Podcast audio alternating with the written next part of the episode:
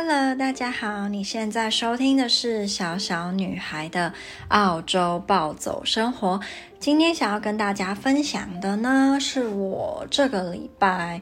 呃，烦恼的一些事啊，或者是在工作上让我觉得，嗯，到底又在干嘛 的一些事情。在开始之前呢，还没有追踪我 Instagram 的人可以来追踪我的 Instagram 是 Little Girls Life in Poland，Little Girls Life in Poland。好，那就开始吧。最想要跟大家分享的是，我这个礼拜。其实原本应该要非常非常非常非常非常的忙，忙到我回家最想要做的事情就是躺在床上，然后一觉到天亮继续去工作，就什么其他事都不想做。但到后来并没有的原因是我，哎，是昨天还是前天啊？然后前天，哎，我忘了，反正我。这个礼拜的某一天，突然眼睛的症状发作了。我的眼睛是什么症状？症状？症状呢？就是我有的时候会突然视线被很多马赛克给挡住，然后让我没有办法清晰的看到眼前的东西，就是还会一格变成一格一格一格的。然后我做了一些检查，但都没有一个很明确的。原因就是不知道为什么我会这样，但也幸好，因为有去做这些检查，才发现我的眼睛有就是青光眼的前期，嗯，不是什么好事啦。因为照理来说，这种应该要年纪比较大的人才会有的眼睛的退化症状嘛，但不应该是我现在这个年纪就有，我应该至少还有在三四十年才有，但。就是现在这年纪有啦，有什么办法呢？也没什么办法，就只能比一般人再更注意点自己的眼睛，然后勤奋的点眼药水吧。这些也只是我现在能够做的地方。那如果哪一天真的瞎了呢？我就不要回来。我不是开玩笑，我之前讲过，就如果我真的瞎了的话。我就不会想要继续留在这个世界上。其实我前一阵子就有在思考一件事情，我不是想要当那种什么感觉很负面，然后想要走一种很很丧气的那个状态，没有，我是蛮认真的觉得，嗯、呃，我没有想要活很久。那。我这个心态，你可以说我是在逃避现实，因为或许就是我没有想要活很久，原因是，例如现在有人跟我说，哦，你只能活到三十五岁哦，好，那我就会想，哦，好，那我从我现在到三十五岁还有多少时间？那我这些时间我就可以真的。全心全意用来做我真正想做的事情，而不需要去计划长远的目标。比如说，我就不需要去规划，诶，如果我以后我想要四十岁的时候退休，那我是不是在三十五岁以前我应该要做好什么事情？我要去读什么书啊？干嘛干嘛干嘛？我才可以在三四十岁的时候存到足够的钱让我退休。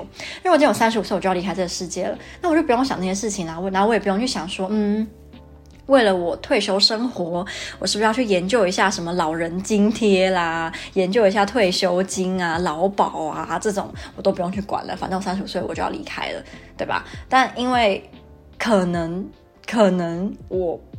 不会只活到三十五岁，所以现在的很多事情你就要往长远的去规划，你要去计划说啊，如果我怎么几岁了得了癌症，那我到时候有没有钱？那我是要去保什么保险？那我接下来要干嘛？要做什么？这什么？这都是为了未来的自己，未来的人生，而不是为了现在自己跟现在的人生。可如果你让我知道，我到某个年纪我就。不需要再管了的话，那我好像就可以真正的活在那个当下，然后做我真正想做的事情，而不用去想我未来怎么样。我就觉得真的真的有时候蛮烦的，就是你还要去研究说哦什么劳保啊、健保，哎健保还好，就劳保啊、什么退休金啊、什么这些都是为了未来的你的一些事情，就觉得哦真的蛮麻烦的。然后如果撇除掉这种现实层面的，我觉得活到三十五岁就好。还有一个好处是，你就可以。更自由自在的去面对身边的人际关系，例如有时候你就会担心说，啊，如果我现在有些缺点不改，那我身边的人是不是会离开我什么样？但是如果你只活到三十五岁，你就觉得，哦，应该是他会更，他会更不想要离开你嘛，或者他会更害怕，因为他已经很明确知道，他只能。跟你再有多久的相处时间？如果他今天他不要了，那他就是永远没有办法跟你相处了。但如果如果今天没有这个期限的话，就不会有这种感觉，你会觉得哦，这个人跟他不合适，好，那就拜拜，再见，我遇到下一个人。可是因为你现在知道哦，这个人只会活到这个年纪哦，然后这个这个时间也没有那么长哦，所以你真的舍得吗？就不太一样嘛。所以我觉得好像如果只活到三十五岁，我就可以更放胆的。去爱我所爱，恨我所恨，然后离开我不想要在的关系，跟离开我不想要在一起的人，然后可以是各种关系。所以我觉得我真的不会排斥让我选择，比如你只活到三十五岁，然后我会不要。嗯，我顶多会蛮舍不得一些好朋友啊、家人之类的吧，因为。嗯，就觉得可以跟他们相处的时间又变得更加的珍贵了，因为你的时间又更少了。诶，怎么会突然讲到这个？我我其实一开始想跟大家分享的是，我这礼拜本来不是要很忙嘛，但因为我前几天眼睛发作，所以我就提早回家，然后就隔天原本应该是要从十点上到晚上八点吧，然后也临时被改成了下午三点到晚上八点这样，所以就真的从原本的要很忙变得。不怎么忙，那可能收入方方面也会有一点影响。可是就这样喽，有时候就会工作比较多，赚比较多；有时候工作比较少，赚比较少，就是很正常的事情。然后上礼拜假日，我就跟林在抱怨说：“为什么我这个礼拜的工作的时间这么的奇怪啊？我其实比较想要上十二到 last，我不想要从早上九点要一直上到 last，因为早上九点到上到 last，你真的会很累。然后我觉得这个疲倦不不，其实不只是因为你要。”上很长很长的时间，而是你要很早起床。对我来说，需要很早起床，比我需要上很长的班来得令人难受。如果今天我是十二到，我不知道，我不知道十二到十二会不会比较好，我我无法确定。但至少如果我从十二点上班，我就可以睡到十点多再起来，那一定会比。但是如果睡到十点多起来，嗯，好啦，反正我就不喜欢那么早起的那种人啦，所以九到九我就会觉得特别的累，或者是九到八。然后林那时候就跟我讲一句话，就想说，哦，那是因为老板很喜欢你，这个是他的 exclusive love。啊，其实当下当他跟我说到这个的时候，我就觉得完蛋了，惨了，接下来有一件事情即将要发生，就是当我开始脑海有了，诶，老板会不会？很喜欢我，然后或者是诶，老板是不是觉得 I'm his favorite 的时候，就会开始出现一些让你觉得老板好像没那么喜欢我，或是老板根本就是讨厌我的事情就会发生了。因为我觉得，在这个念头出现在你的脑海之前，老板跟你说什么话，老板跟你跟你有什么互动，你不会对他。就是试驾意义，你不会觉得他会这样说，是因为他喜欢你。你就是以以员工那种喜欢，不是那种乱七八糟的喜欢，或是你不会觉得老板那样跟你做，是因为他讨厌你。但现在，因为林跟我说，哦，你老板可能最喜欢你哦，好好，那我可能就会开始就会去注意老板。怎么跟我讲话，或者是他对我做了什么事情，或他对我没有做什么事情，你就会去想说，他是不是因为觉得我是最好的员工，才会他才会对我这样做啊？还是他是其实根本就没有那么喜欢我这个员工才会这样做？那果然今天就发生了。就今天早上我去的时候，我发现，诶，我们店里多了一样新的东西，那就是 hot。tea，从以前到现在，很多客人都会问，哎，Do you have hot tea？然后我每次都会很无奈说，No，we don't。不知道为什么，就觉得为什么你们会觉得我们我们一定要卖热茶？我们就是没有，好吗？但现在有了。那有了之后呢？我目前在我们餐厅的人设有点偏向不会做菜的笨蛋少女，对，所以老板就。今天早上蛮有点类似开玩笑的，教我要怎么泡茶，还跟我说哦，这个叫做热水壶，你知道吗？这个叫热水壶哦，你按下去水会加热哦，就是这样跟我玩。然后你当我就觉得嗯，哦，我果然是老板的 favorite，老板肯定不会这样对其他员工。然后结果到了后来，老板又突然跟我讲话，有一点凶，哎，也不是凶，但就是比较直接，比较 direct 一点，或是他会嗯。就是以前从以前比较少会跟我说，哎，你做完这个去做什么？但他今天突然这样跟我讲，觉得啊，老板是不是其实也没那么喜欢我？然后我非常讨厌自己这样，因为我不喜欢我过度的去就是解读老板对我做事或对我说的话，因为。我不觉得他在讲那些事情的时候，他心心里有在想说，嗯，因为他他他是我最喜欢的员工，所以我要这样讲；因为他是我不喜欢员工，所以我要这样做。很多时候他只是没有意识，或是他就是很自然的说那些话、做那些事情，根本就跟他喜不喜欢我没有关系。也有可能他今天心情好，所以他那样跟我讲话；他今天心情不好，所以他那样跟我讲话。所以跟他喜不喜欢我是没有关系的。所以我就觉得啊，我好讨厌，就突然有人跟我说，老板可能喜欢你，只是最喜欢你这个员工，你就开始会对他。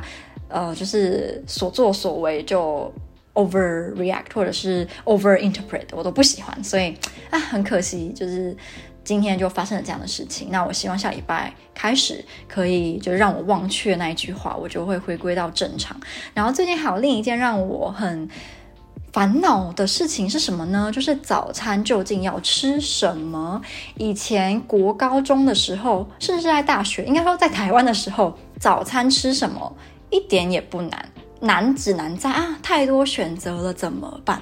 但在这里是不知道要吃什么怎么办啊？你当然可以说可以去买，但买就贵嘛。但在台湾是去买也不会多贵，所以就觉得吃早餐是一件很享受的事。但在这里吃早餐变成一件让我很苦恼，然后也觉得哦，真的很烦，因为有时候应该说大部分的时候我都必须要。饿肚子饿好几个小时，可能六个小时，我才可以吃吃下一餐。那这个时候，如果早餐可以吃的比较饱一点，我就比较不会。饿嘛，那工作你就比较不会觉得哦，没有力气，这时候感觉很适合来一个置入什么的，嗯，很可惜并没有。那我最近发现一个让我比较不会饿的餐呢，就是我在 Woolworths 买到了 breakfast cookie，然后这个牌子我记得我在波兰也有看过，在波兰一定也有买过，就我觉得这个牌子就是太有印象，只是我不知道怎么念，然后我我也就是现在你要我想我也想不到它叫什么名字，我知道叫 breakfast cookie，然后它很多口味，有什么呃，应该是 honey 哎。Honey and milk，或者什么 cereal，然后 chocolate 什么，然后反正就是很多这种口味，听起来就很好吃的口味，所以我就买了三大盒。然后我前呃这一个礼拜，我早上我就会配一包那个饼干跟一根香蕉，然后我居然可以撑很久不饿，诶，我觉得很神奇。因为我有时候我买了超市那种一大袋的葡萄干吐司，我可能吃了四五片，我自己觉得这个量应该要让我撑到。下午两三点都不饿啊，结果十一点就饿了。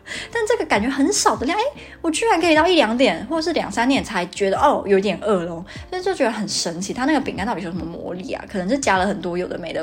我希望是这种健康的成分，所以你会很有饱足感。所以呢，我最近就觉得，哎，早餐上让我比较没有那么的苦恼，但。我又会怕啊，如果我吃腻了怎么办？所以啊，我觉得早餐真的是一件让人很烦恼的事情。然后再加上我如果要早上九点起来上班，我七点多就要起床，我真的做不到。你要我提早半个小时起床做早餐来吃，我真的无法。好像我少了那半个半个小时的睡眠，我就会一整天就是无力一样。但我就真的觉得多了半个小时，你就觉得啊，整个人好像睡了。多睡了三个小时一样，所以我真的没有办法早起起来做早餐。我由衷的佩服每一个可以需要就是早上起来上班，但你又在那个时间点再早半个小时起来做早餐来吃的人，真的太厉害了。我就是做不到。所以如果要回台湾上班，让我很期待的事情之一就是，我总算可以不用再烦恼早餐要吃什么了。烦恼早餐要吃什么，真的是让人很痛苦。所以你又不得不吃，但你又不知道吃什么啊！你吃了又怕吃不饱，真的很烦。为什么没有那种可以就是一小颗东西吃下去又很有饱足感，然后也不会很贵，你就可以不用花时间去烦恼，或是花时间要去挑选早餐要吃什么？毕竟在澳洲，就是这件事情一点也没有。给人开心的感觉，在台湾就有，就会啊，我今天要吃火腿蛋吐司，明天要吃什么什么蛋饼，后天要吃什么什么粥啊，不不，就是有很多选择嘛，就不会觉得很无力或很无奈。好，那第三件想要跟大家分享事情呢，就是我在两个月要回台湾了嘛。那我对于要回台湾这件事情，这一两个月来一直都是。有时候觉得很期待，有时候觉得很不期待，有时候觉得很期待，嗯，就是这样一直交叉反复的变化。那我期待什么呢？